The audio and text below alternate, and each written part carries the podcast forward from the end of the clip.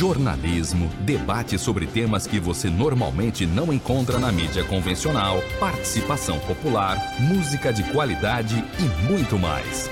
Web Rádio Censura Livre, a voz da classe trabalhadora. Olá! Olá, amigos ouvintes! Começa agora o Economia Fácil. Seja muito bem-vindo, seja muito bem-vinda. Obrigado pela audiência. E vamos ao nosso programa, o espaço de economia na sua linguagem, as notícias econômicas mais importantes dos últimos dias, analisados pela ótica dos trabalhadores. Sou o economista Almir César Filho e o tema desta edição: as desigualdades sociais por cor ou raça seguem evidentes no mercado de trabalho e na sociedade brasileira em geral. Pessoas pretas e pardas continuam com menor acesso a emprego, educação, segurança e saneamento. No mês da consciência negra e no dia seguinte ao Dia de Zumbi dos Palmares, vamos debater os desafios da igualdade racial no futuro governo Lula 3. Analisaremos ainda a última edição do estudo do IBGE Desigualdades Sociais por Cor ou Raça no Brasil, como também a composição e propostas da equipe de transição de governo. E mais, como o movimento negro deve se posicionar perante o novo governo, o enfrentamento ao crescimento da extrema-direita e as ameaças golpistas dos bolsonaristas, como também os informes da Marcha da Periferia 2023, 2022. O, a convidada desta edição é a Deise Oliveira, professora, historiadora e liderança sindical do movimento negro e ativista do movimento Quilombo Raça e Classe. Transmissão ao vivo nas plataformas da Web Rádio Censura Livre, retransmissão às quartas-feiras, 18 horas na Rádio Comunidade Friburgo, 104,9 FM. Roda a vinheta e já vamos começar com o programa Economia é Fácil. Economia é Fácil. A informação traduzida para a sua linguagem. Com Almir Cesar Filho. Olá, amigos! Começa agora o Economia é Fácil, mais uma edição do seu, do nosso programa. Não deixe de nos mandar a sua pergunta, opinião, sugestão, denúncia ou crítica. Você pode deixar pelo chat na live da gravação ou na caixa de comentários. Ou envie uma mensagem de texto ou de voz ou de, de texto ou de voz, para o nosso WhatsApp. Vou botar aqui na tela para você falar aqui conosco. O WhatsApp é o 21. Opa, 21. Não, não tá. Ah, agora quase foi, quase foi. Vou botar aqui na tela da live. 21 965538908. Vou repetir. 21 96 5538908. Você também pode mandar um e-mail para quem é mais tímido ou também marcar a gente nas redes sociais, tá? Segue a gente lá nas redes sociais, no Twitter, arroba WR Censura Livre, no Facebook, arroba Web Rádio Censura Livre, no Instagram, arroba Rádio Censura Livre. Marca a gente lá, deixa um comentário e, é claro, o nosso e-mail, contato clweb, arroba clwebradio.com, tá bom? Então, vocês, vocês podem participar conosco com a sua dúvida, sua crítica, a sua sugestão. Ó, Márcia Lúcia já está acompanhando. Boa noite, Almir e Deise. Bom, bom programa. Araruama presente. Legal, legal. O pessoal vai entrando lentamente, mais lentamente na live, né? É, muita gente, a gente está gravando no dia de jogo da Copa do Mundo, muita gente está lá assistindo o jogo, está tá até desligado que está tendo programa agora, o Economia é Fácil. Então, agradecer a você que já está entrando E já chama a Deise. Deise, tudo bom, minha amiga? Deise Oliveira, historiadora, professora da rede, é, da rede básica de educação, é ativista do Quilombo Raça e Classe. Deise, dê sua saudação aos nossos ouvintes. Aproveita e explica para eles é, o que é o que é o movimento Quilombo Raça e Classe. É contigo, minha amiga. Olá, é, é, enfim, já é boa, boa, tarde, quase boa noite, ouvintes do Economia Fácil. Mais uma vez, é um prazer estar aqui com vocês. Parabéns aí ao Almir, um abraço para Márcia, estou com saudades. Né? É, o que é o Quilombo Raciclasse? As siglas, o que, que significa? Né? QRC, Quilombo Raciclasse. Quilombo é uma reunião de trabalhadores na época da escravidão para poder é, garantir a sua liberdade no meio de uma sociedade escravista, onde o principal quilombo foi o quilombo dos Palmares, que durou 75 anos. É, é como o verso do, do Gilberto Gil coloca no filme Quilombo, do Cacá Diegues, que, na minha opinião, o melhor daquele filme foi a música é, quando ele diz que é, a felicidade do negro é uma felicidade guerreira. E era isso mesmo.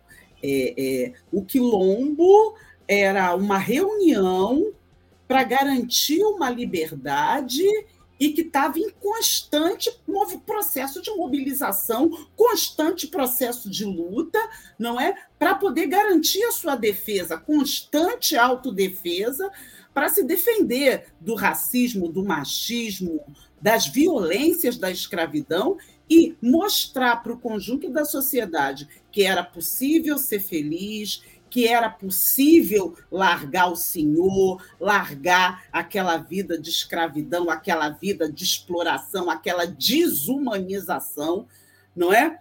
é, é Para viver num mundo onde você podia produzir, plantar, trabalhar, sem precisar escravizar e sem precisar ser escravo de ninguém sem precisar de racismo, porque, por exemplo, no Quilombo dos Palmares tinham brancos empobrecidos, tinham índios, é, não era só negros, é, é, era aquilo, era uma reunião de trabalhadores livres, de trabalho livre, sustentado por um processo de luta e um processo de unificação e mobilização.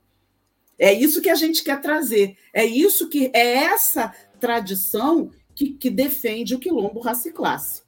Entendeu? É um movimento negro ligado ao movimento dos trabalhadores, isso é o movimento sindical, movimento estudantil, movimento popular. É essa a proposta de movimento negro, entendeu? Que está em constante luta, que defende uma proposta socialista, né? porque o quilombo era o quê? Sociedade igualitária. Hoje, qual é o projeto de sociedade igualitária que nós temos? É o socialismo. Então, é isso que é o quilombo raça classe. Resumindo, é um conjunto de trabalhadores lutando contra o racismo por um projeto de sociedade socialista, é um movimento negro associado ao movimento dos trabalhadores, ao movimento sindical, popular, estudantil. É isso que é o, o, o, movimento raça e classe. É um movimento negro da classe trabalhadora para a classe trabalhadora, com um projeto socialista. Muito bem, agradecer a Deise por aceitar mais esse convite. Ela teve há menos de dois meses aqui com a gente, conversando, é, tratando também do tema ligado à questão da luta antirracista, é, igualdade racial. E e ela que sabe manja muito disso e de muitos outros assuntos, a gente vai trazer ela também para debater outros temas, não só esses estes aqui, né? Mas são temas muito importantes. Eu queria agradecer os comentários.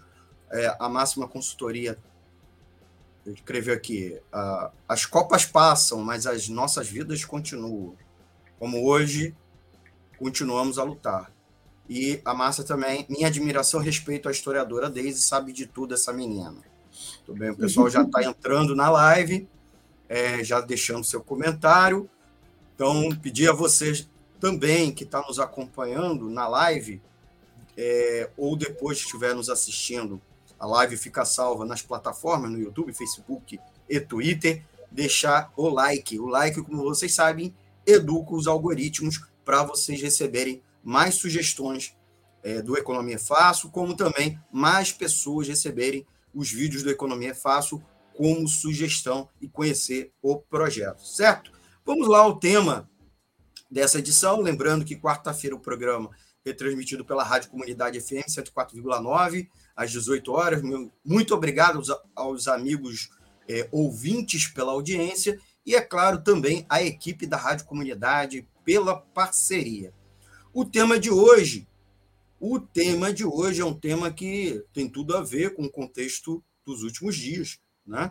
É, os desafios da igualdade racial no governo Lula, governo Lula 3, e analisando também o estudo do IBGE, que so, so, atualiza, né, nos últimos anos, um estudo que eles chamam de desigualdades sociais por raça, é, por cor ou raça no Brasil, certo? A gente também vai conversar sobre a equipe de transição de governo. Vamos logo a participação da nossa amiga Deise, já perguntando para ela, ela que a gente trouxe antes do segundo turno da eleição, é, dá para Deise, dá para dizer que a vitória de Lula é uma vitória dos negros e das negras, especialmente diante das práticas e discurso racista é, do governo Bolsonaro e seus aliados e seguidores, é, mesmo com os erros e, alguns acertos do governo Lula e Dilma em torno da questão da igualdade racial, é uma perspectiva positiva para a igualdade racial e a luta antirracista?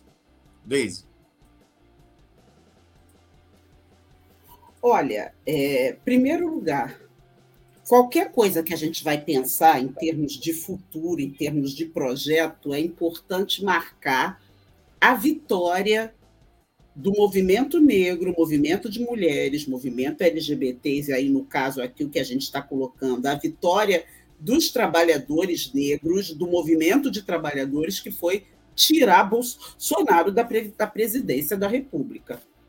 Isso foi em si uma vitória, isso é uma, é, é uma derrota política para o bolsonarismo, que não foi, que não acabou.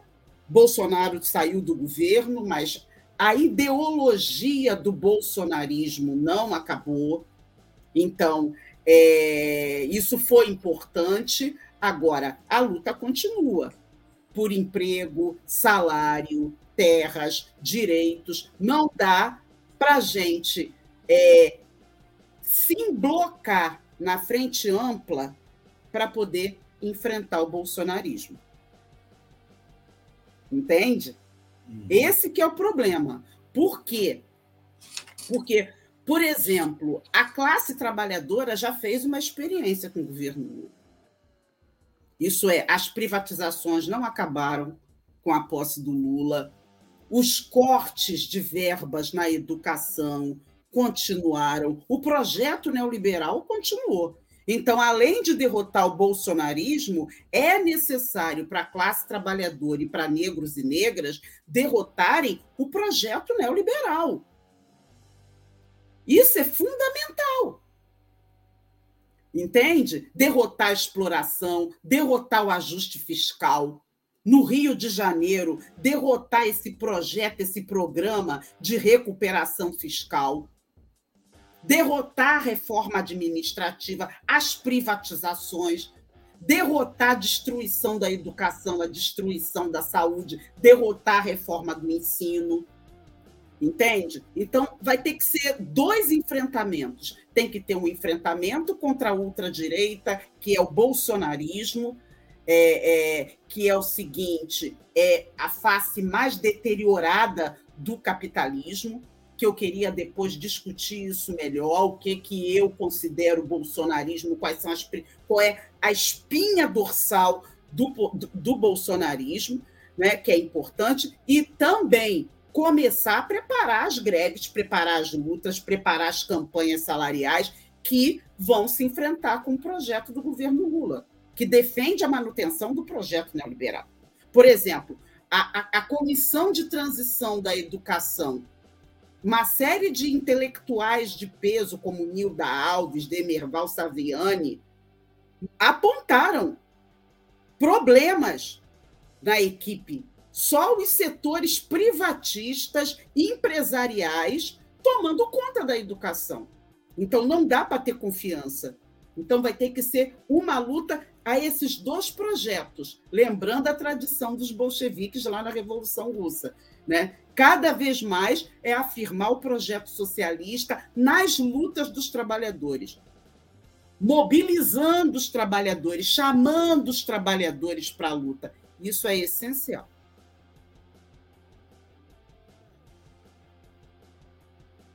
Não estou te ouvindo. É, é... Estamos, estamos ouvindo, estamos agora conversando, sim. agora estão ouvindo, né? Uhum. Estamos conversando com Deise Oliveira, do Movimento Quilombo Raça e Classe, professora, muito minha amiga. Mais uma vez, obrigado por aceitar o nosso convite. Deise, é, vamos a um, a um, tema que, é, de certa maneira, nos é caro, que é a questão da economia, como ela é, atravessa todos os fenômenos da vida social brasileira e mundial, da sociedade humana, é, eu queria perguntar a você, uh, o, o IBGE lançou recentemente a atualização da pesquisa de, deles, que a gente mencionou no, no começo, o Desigualdades é, Sociais por Raça e Cor no Brasil, é uma, um documento que eles produzem anualmente, com dados da PNAD contínua, né? E nesse eles também é, tiveram a oportunidade de comparar 2019, 2020, 2021 com, inclusive, dados por trimestre. E o DIES também dissecou um pouco isso. Eu vou botar na tela é, e vou, vou, vou pedir que você, junto comigo, possa é, traduzir um pouco aqui para os nossos ouvintes um primeiro, um, um primeiro é o quanto a população negra brasileira é a maioria, né? As pessoas pretas e pardas são a maioria da população brasileira, em praticamente, inclusive, não só geral do Brasil, como também por estado. É com, a, com a exceção, são os três estados, é, os três estados do Sul, né? Rio Grande do Sul, Santa Catarina, Paraná e São Paulo, mas em todos os demais estados são a maioria da população brasileira, no, aqui no Rio de Janeiro é 54% e na Bahia 80,9%. Então, tomando aí como referência. Mas, contraditoriamente, são os segmentos que o mercado de trabalho tem os piores indicadores. Aí eu queria é, trazer é, essa, essa discussão. Ah, recentemente, há um, todo um, uma notícias que falam que a uma recuperação do mercado de trabalho no Brasil. Né? Tivemos aí na pandemia, tivemos a crise de 2016, 2017, que se prolongou durante muito tempo. Tivemos ainda a situação da pandemia, que os dados se deterioraram bastante, né?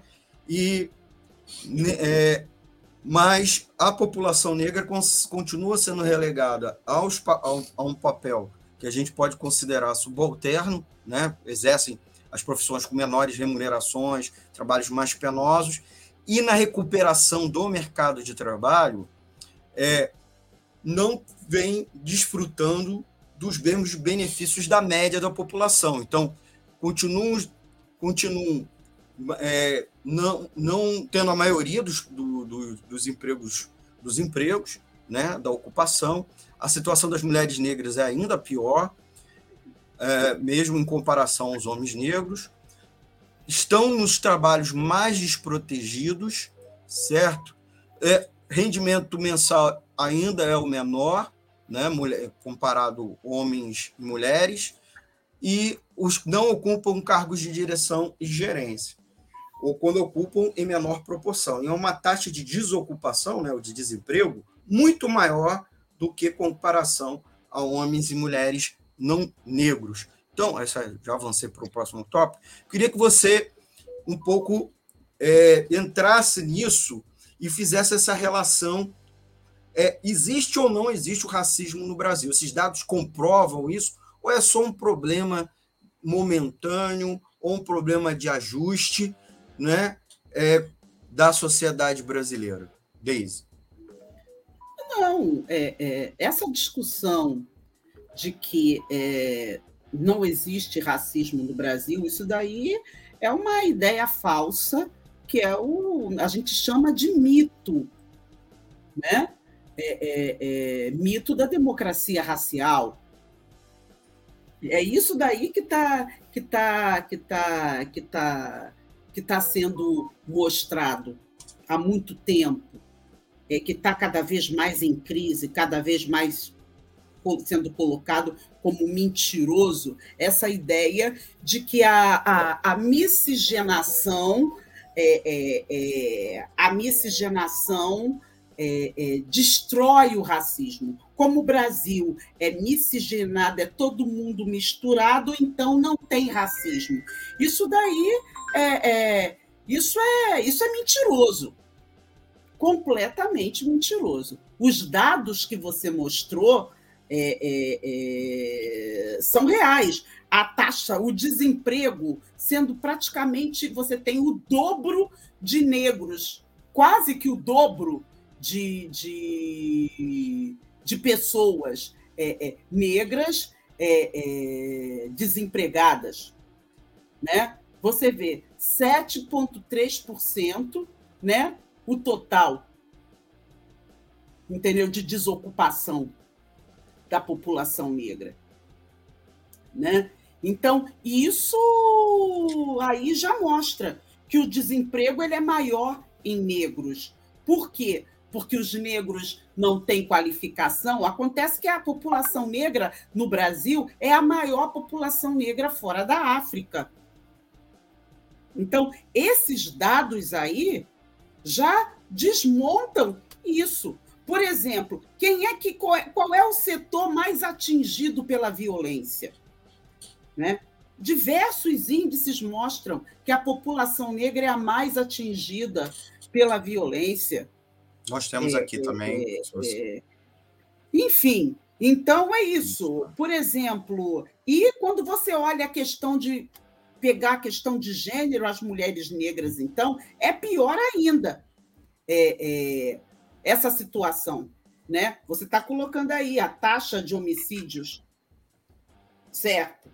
É o dobro a população negra, né? E se você pegar, se juntar, né? É o dobro, é, é duplamente mais atingida pela violência do que a população branca.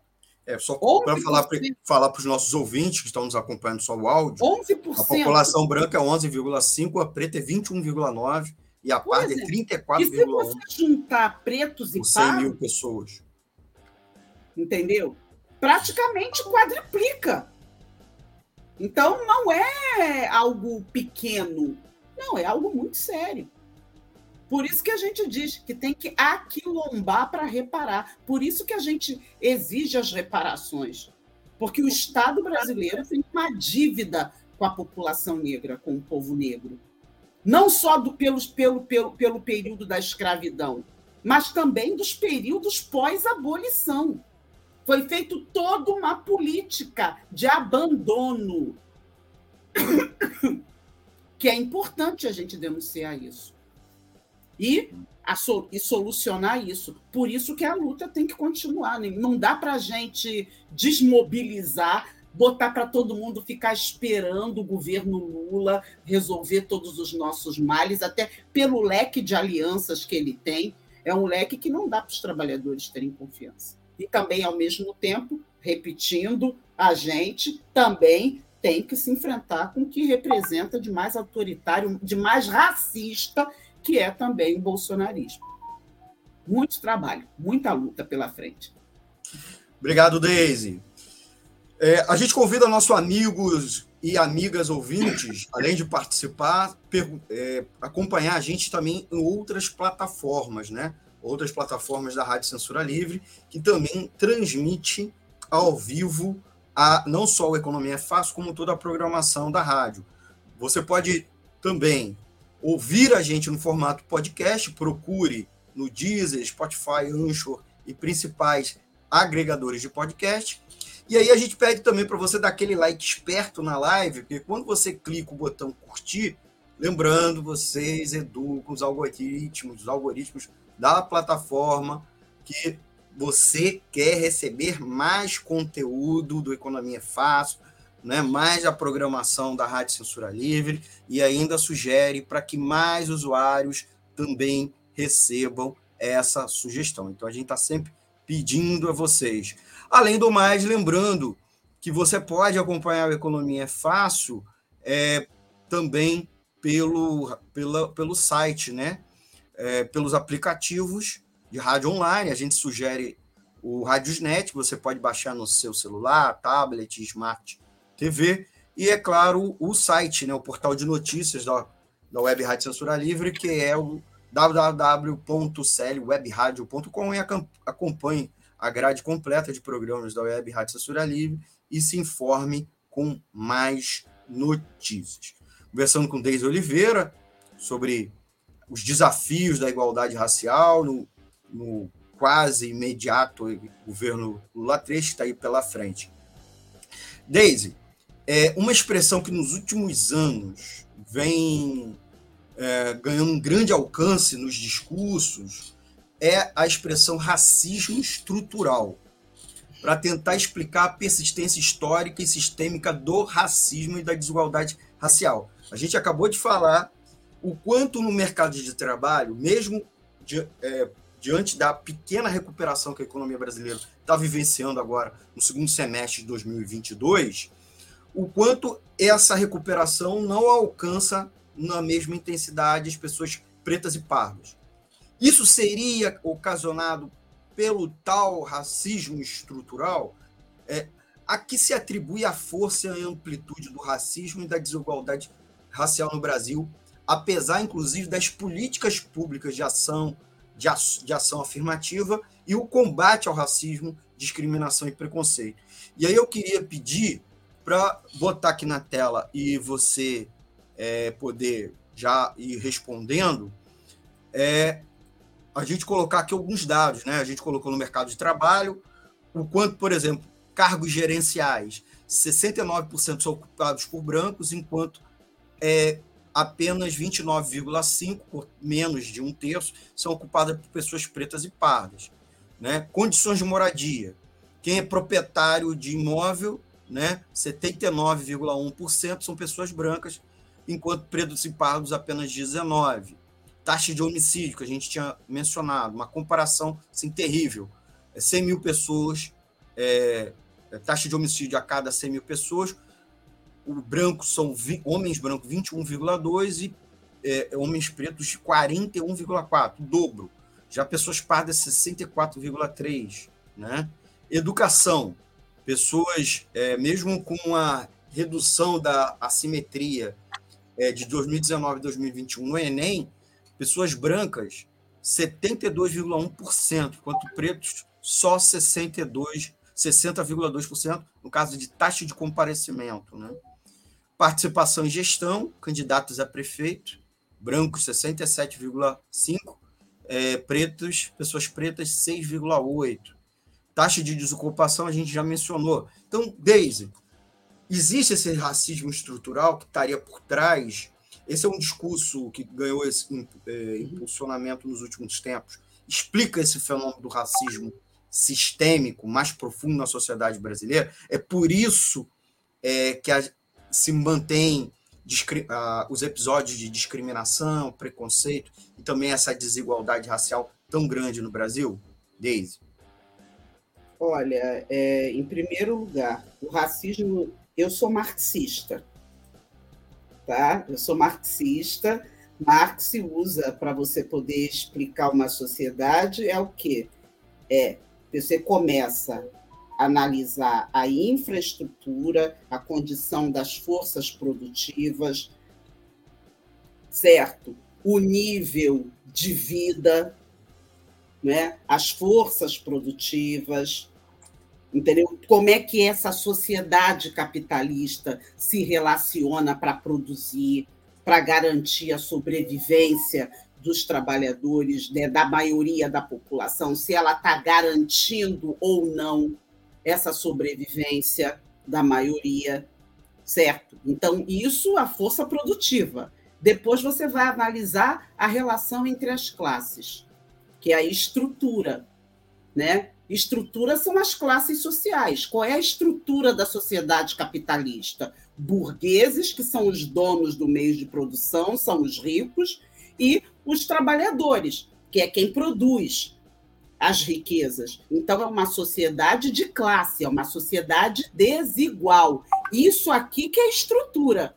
Burgueses e proletários, isso é, os grandes proprietários de indústrias, bancos e quem vende a sua força de trabalho, quem é explorado, os trabalhadores. E você tem a superestrutura, certo? Que é o que sustenta essa desigualdade essa divisão de classes. Que aí você vê a polícia, a justiça, a educação, as ideologias que justificam essa situação dos burgueses, dos ricos, dos grandes proprietários, né, de meios de produção, os grandes proprietários de indústrias, de bancos, de fábricas, os ricos, esse sistema ideológico justifica isso. Entendeu? Então, o racismo ele é uma ideologia que prega o seguinte, que prega que a população branca é superior e quem não é branco é tido como inferior. Isso não é estrutura, isso não é classe social. Isso é superestrutura, isso é uma ideologia usada para quê? Para justificar esses índices aí. Tratar isso como normal. Negro não tem casa. Negro pode ficar sem casa, branco não. Criança negra pode ficar abandonada né? no meio da rua. Criança branca, não. Criança indígena pode ser assassinada. Sem mais nem menos. Criança branca, não. Isso é ideologia. São ideias falsas que servem para explorar e para dominar. Entendeu? É isso. Tá? Então, o racismo ele é uma ideologia é uma ideia falsa, essa ideia de raça, raças superiores, raças inferiores. Quem é branco é superior, quem não é branco é inferior. Quem não é branco pode ser, aguenta a exploração. Mulheres negras suportam tudo, aguenta a desumanização. Isso são ideologias. Isso não é estrutura, isso é superestrutura. Entendeu? tem aí essa questão teórica, que é importante. Muito bem, conversando com Deise Oliveira, historiadora, ativista do movimento Quilombo Raça e Classe, os desafios da igualdade racial no governo Lula 3. Esta é mais uma edição do Economia é Fácil. A gente está precisando entrar num intervalozinho para as campanhas das nossas rádios, e aí a gente já volta, tá, Deise? A gente já convida os nossos ah, amigos e amigas ouvintes a ir compartilhar nas suas redes sociais, tá bom, galera? Compartilha aí na rede social, chama a galera para participar aqui da live, nos acompanhar aqui ao vivo. Pode mandar sua pergunta para o WhatsApp da rádio, é, eu vou aqui colocar aqui no ar. É, o WhatsApp é o 21965538908. Ah, o e-mail do programa é economiafácil.gmail.com, tá bom? Então a gente já vai fazer é, nosso intervalo e a gente já volta mais economia fácil.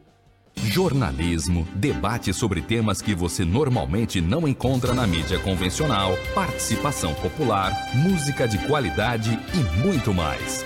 Web Rádio Censura Livre, a voz da classe trabalhadora. Para manter o projeto da Web Rádio Censura Livre de uma mídia alternativa, buscamos apoio financeiro mensal ou doações regulares dos ouvintes, de amigos e parceiros, já que não recebemos recursos de grandes empresas, políticos ou partidos. Seja um apoiador regular e ouça o agradecimento no ar durante as edições dos nossos programas. Sua ajuda é muito importante para nós. Enviamos prestação de contas mensal aos nossos apoiadores. Temos uma vaquinha virtual permanente. Anote o endereço virtual apoia.se barra CL Web Rádio. apoia.se barra CL Web Rádio. Saiba mais sobre a emissora no WhatsApp 21 96553 8908. Web Rádio Censura Livre, a voz da classe trabalhadora.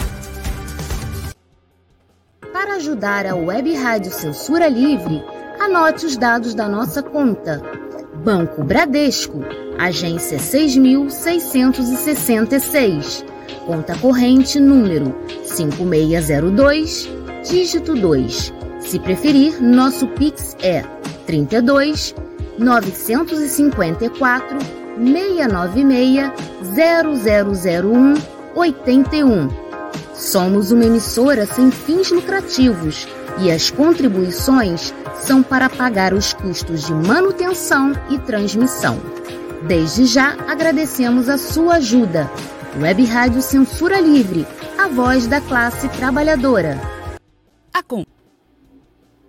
Acompanhe a programação da Web Rádio Censura Livre no site www.clwebradio.com, no aplicativo exclusivo para ouvir rádio no celular, tablet e Smart TV. A emissora também está no Rádiosnet, um dos maiores aplicativos para esta finalidade, na nossa página no Facebook e no canal da emissora no YouTube. Acesse o nosso canal escrevendo youtube.com barra C barra Censura Livre. Tudo junto. Inscreva-se no canal e acione o sininho para receber as notificações de novos vídeos. Web Rádio Censura Livre. A voz da classe trabalhadora.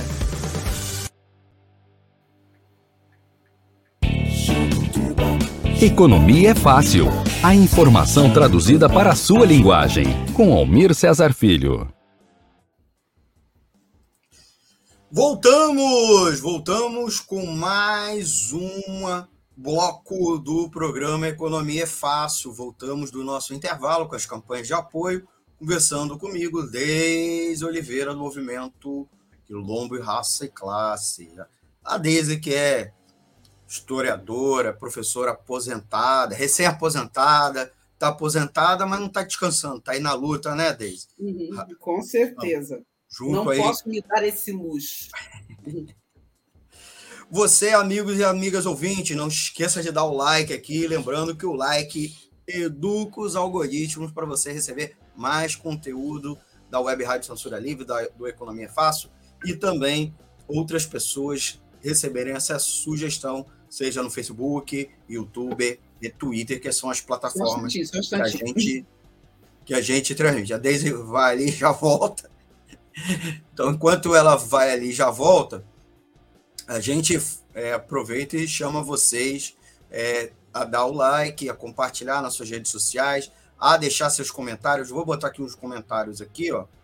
É, a, aqui, ó, o Máxima Consultoria botou aqui escreveu outro comentário na live. Já que somos o dobro da população afetada, porque nós não exigimos e lutamos o dobro o que falta?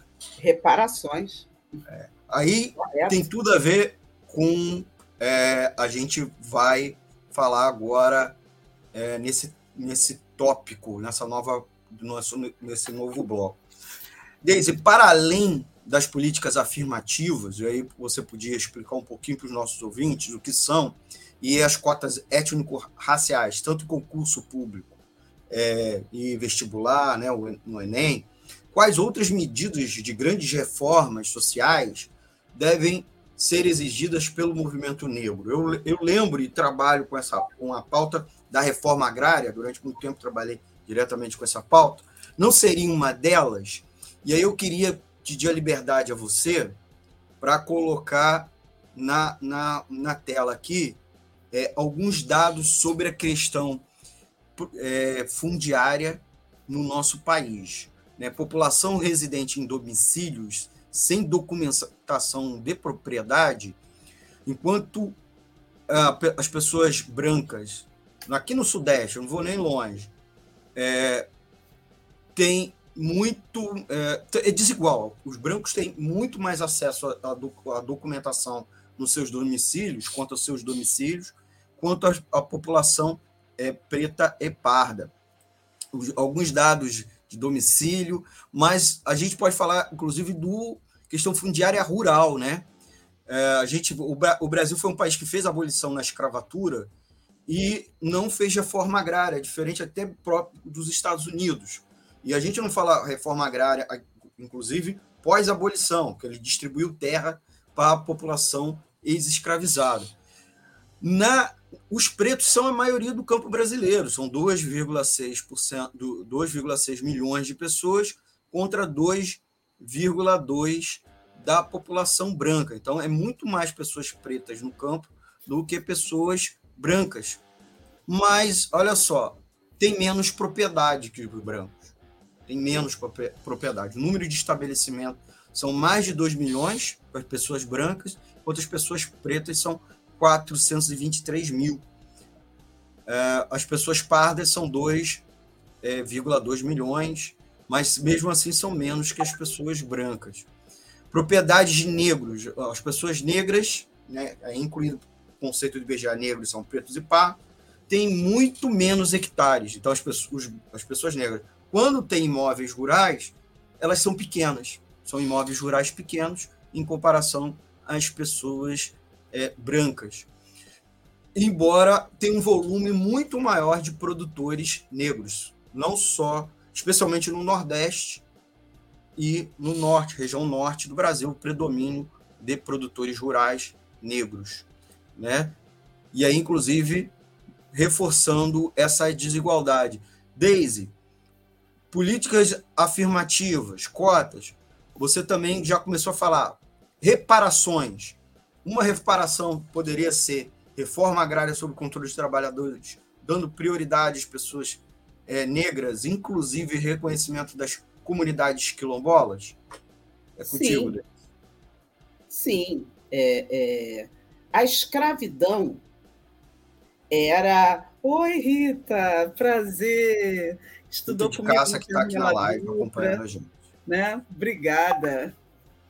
É, olha só, a escravidão, ela não era um modo de produção escravista, tá bom?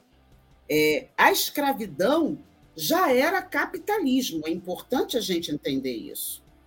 Fazia parte do processo de acumulação de capital necessário que foi dar na Revolução Industrial. Então, essa escravidão moderna ela estava a serviço de um processo de acumulação de capital, é, é, do movimento capitalista. Não era igual à escravidão antiga. Isso é, a escravidão moderna, da Idade Moderna, que foi o que aconteceu aqui na América, é, é, primeiro, a cana-de-açúcar, que foi o nosso primeiro ouro, é, é, é, é, aquilo ali era tecnologia africana. Não tinha açúcar em Portugal. Essa técnica de transformar a garapa, não é? enfim, em açúcar, eram os mestres de açúcar que eram negros, que eram africanos, que sabiam exatamente toda essa técnica do ponto, para se dar um exemplo. E ajudava a produzir para um mercado mundial. No Brasil, nas Antilhas, que era ali a América Central, por exemplo, se trabalhava das 5 da manhã até as 11 horas da noite. Era isso, era essa realidade para alimentar um mercado mundial. Isso aí já era capitalismo, que a gente vê aqui. É, é, é, uma, uma exploração brutal, violenta. A, a, o, o, o, o ouro o Júlio Contac, companheiro, ele diz que os primeiros metalúrgicos aqui na, aqui na América eram os índios principalmente ali no, na Mesoamérica, né? os maias, os incas, os astecas, enfim, de, eles sabiam lidar com, com, com, esses metais, sabiam li, lidar com esses ouros, com, com, com esse ouro, né? e os africanos também. Toda a técnica de, de extração de ouro, aquilo era não era só meramente uma mão de obra braçal, era uma mão de obra intelectual que estava a serviço de quem? Dos senhores de escravos que vendiam isso para o mercado mundial. Vendiam para Espanha, para Portugal, que aí era um monopólio, é, certo, era o pacto colonial, e Espanha e Portugal que revendia isso para o conjunto da América. E quem é que mais se beneficiou com isso? Foi a Inglaterra. Não é à toa que as primeiras máquinas, a Revolução Industrial, começa na Inglaterra. Agora, sustentado pelo trabalho desses povos. Certo? Então, é, é, é, qual era a ideologia para justificar esse tratamento desumano? É que índio, negro não tinha alma, certo? Negros e negras não eram pessoas, não eram seres humanos, negavam a nossa humanidade para fazer o tratamento desumano a serviço do quê? Dessa brutal exploração certo? De que serviu? Quem usufruiu desse conhecimento africano, desse conhecimento indígena? Quem se aproveitou disso? Tá? É onde você vê esse índice de desenvolvimento humano da Europa e dos, dos empresários europeus, porque lá também tem exploração dos trabalhadores brancos foi quem usufrui. A gente entrou com trabalho, nossos antepassados entraram com trabalho e até hoje. É o trabalho, é a exploração. O nosso desemprego serve para reduzir os salários. Serve para meter medo os trabalhadores para aceitarem condições aviltantes de trabalho. Então, é um pouco. Não sei se eu consegui responder. Respondeu? Faltou, faltou falar alguma coisa?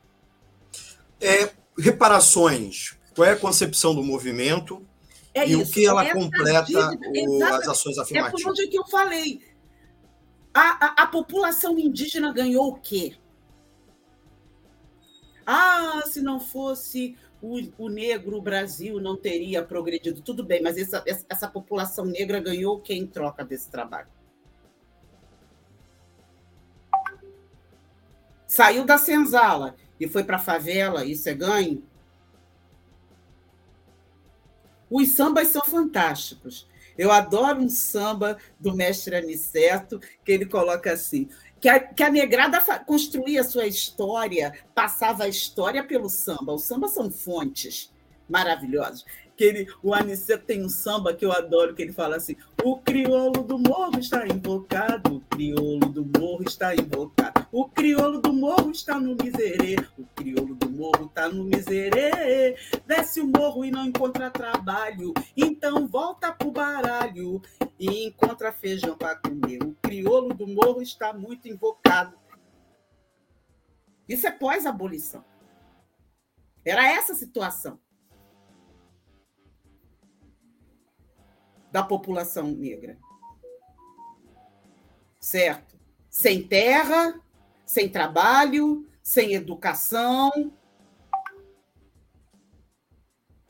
Foi uma política mesmo porque diziam que para o Brasil se desenvolver tinha que se livrar dessas raças inferiores. Negro, tem muito negro, tem muito índio, que era o racismo científico. Então era isso, deixava a negrada sem trabalho e para poder ir para a marginalidade e facilmente ser morta pela polícia. Até hoje esse tipo de coisas acontece. E é o capitalismo mais desenvolvido, o capitalismo na fase industrial, agora o capitalismo financeiro. É, é...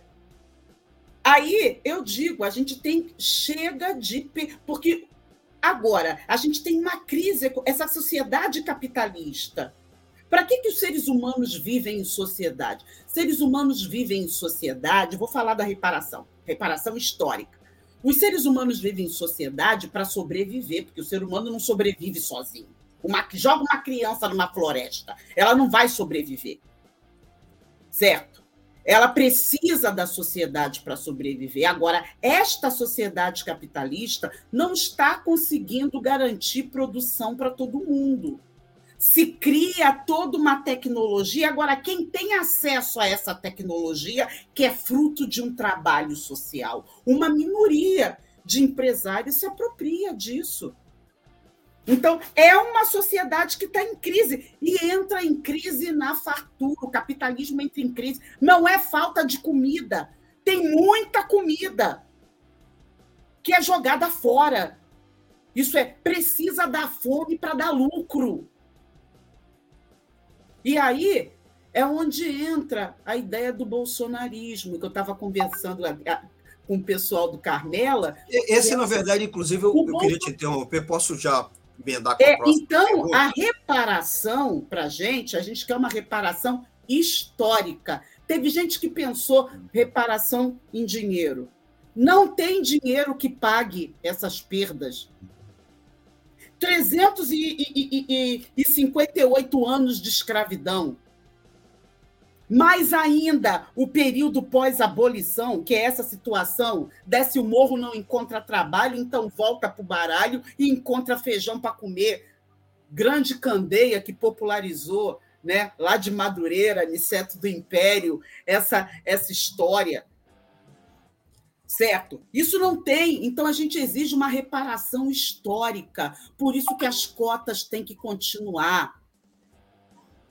Tem que ter concurso público. Para ter cota, tem que ter concurso público. Então, não pode ter reforma administrativa, ela tem que ser derrotada. O Estado atrapalha. Perfeito.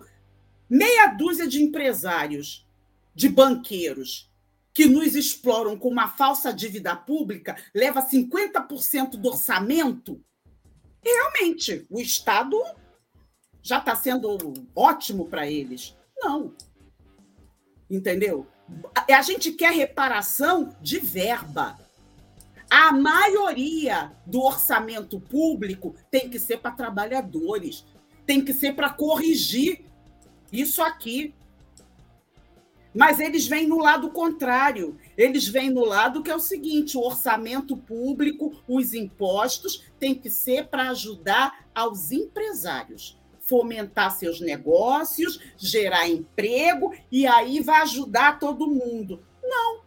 Os empresários pegam esse dinheiro, joga na bolsa de valores, joga na especulação, nas pirâmides e só fica lá na piscina. Deu quanto hoje? Deise, então, nesse final de semana aconteceu o dia de zumbi. Ser, é... reparação, na minha opinião, tem que ser junto com uma revolução socialista, para a gente poder inverter, acabar com essa pirâmide. Aquilombar o Brasil. É isso, é essa aí a perspectiva. Porque o bolsonarismo pensa o seguinte: o bolsonarismo diz nunca teve, de, erra na história, diz que nunca teve igualdade social, mentira a pré-história foi o maior período da história e era com sociedade igualitária, certo?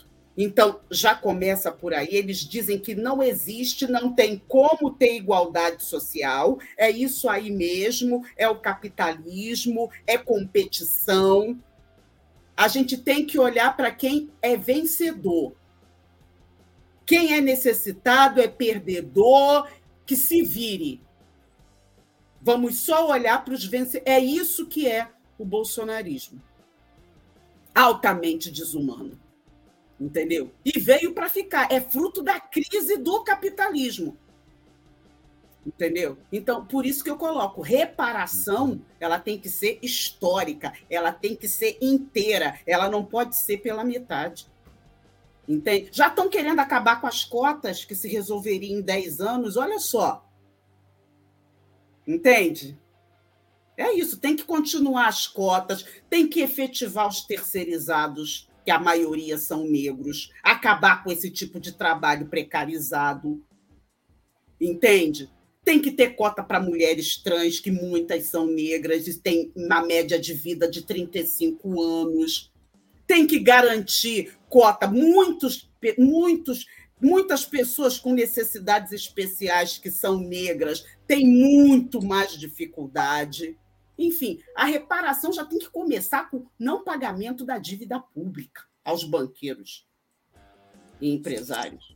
É, na semana que vem, inclusive, a gente vai conversar aqui no programa, no nosso, programa, no nosso cronograma, é o teto, o teto do gasto público e a PEC da transição, que está gerando todo esse burburinho na grande imprensa. Acabar Desde o nosso com a lei tempo... de irresponsabilidade social, que é a lei de responsabilidade fiscal, que garante 50% do orçamento para os banqueiros com a falsa dívida pública. Já tem que. A reparação pega tudo isso.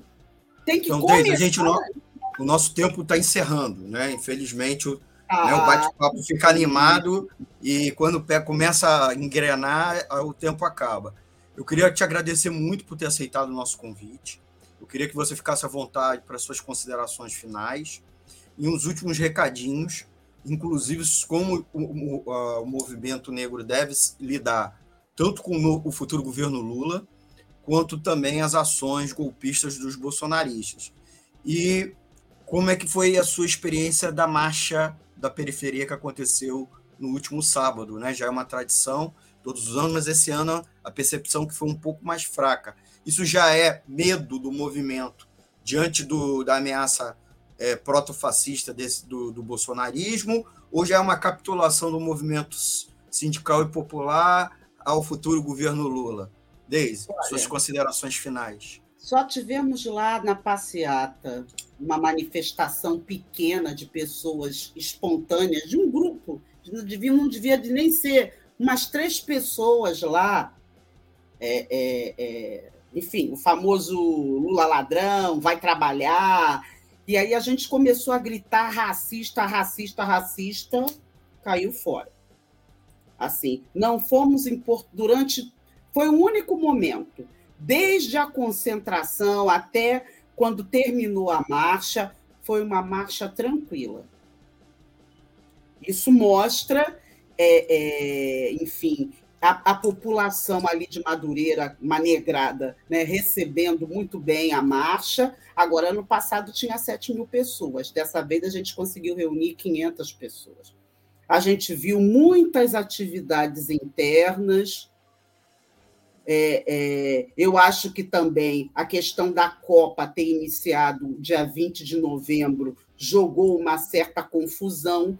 Muita gente achou que, ah, não, não vamos marcar nada dia 20, mas ficou prejudicado. A gente tem que levar essa, essa, essa aprendizagem. Dia 19, dia 20 tem que ser dia para negrada estar tá na rua encontros, palestras, discussões, tem que ser até o dia 18, sabe? Então, eu acho que isso é, é, é uma vivência. Agora, isso não é só eu que sei, né? Sem dúvida nenhuma. Essa expectativa de, que o governo Lula vai resolver todos os nossos problemas, ou que a gente tem que dar apoio cego, incondicional ao governo Lula para poder é, se para poder garantir a luta contra o bolsonarismo resultou naquilo ali.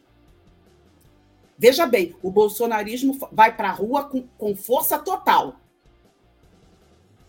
Os trabalhadores, o movimento negro, né? Isso é, o racismo, o bolsonarismo é o racismo. Vai para a rua com força total. Então, nós do movimento negro, do movimento de trabalhadores, não podemos ir com meia boca para a rua.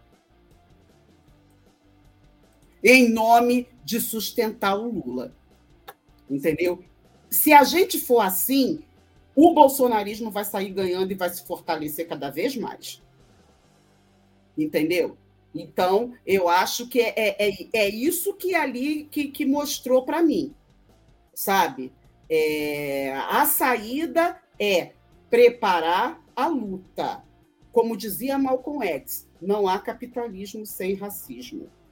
O capitalismo está em crise, é queda na taxa de lucro, crescente. É, aqui estamos num programa de economia.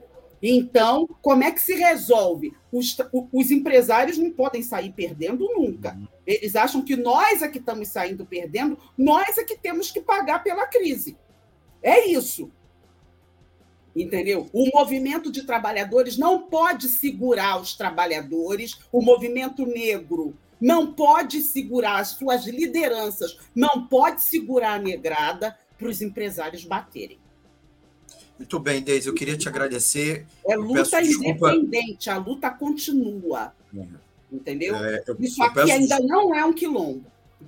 Eu peço desculpa te interromper, agradecendo a Deise tem muito conteúdo, agradecer ela por participar aqui da live, agradecer vocês, amigos e amigas ouvintes da Web Rádio Censura Livre e da Rádio Comunidade Friburgo FM.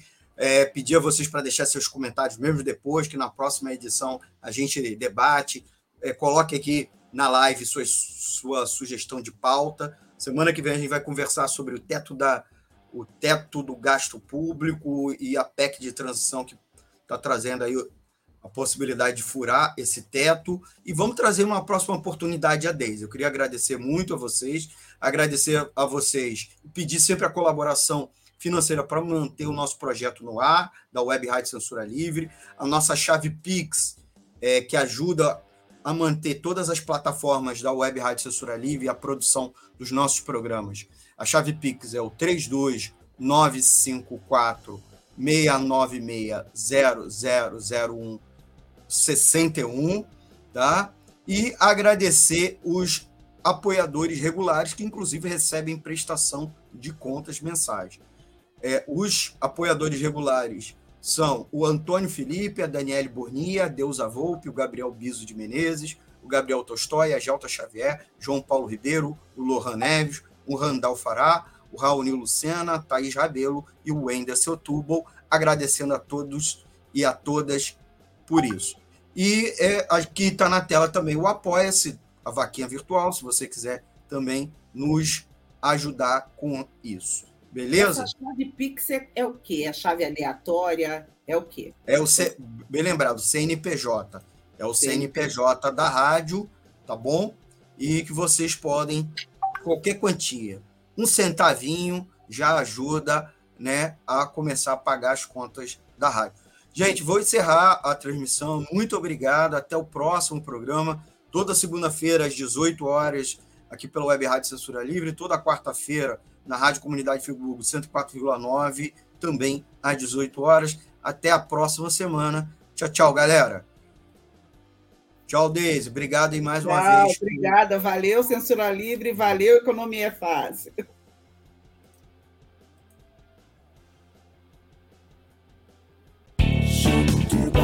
Economia é fácil.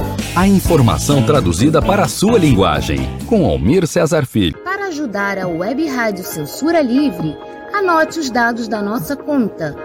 Banco Bradesco, agência 6666.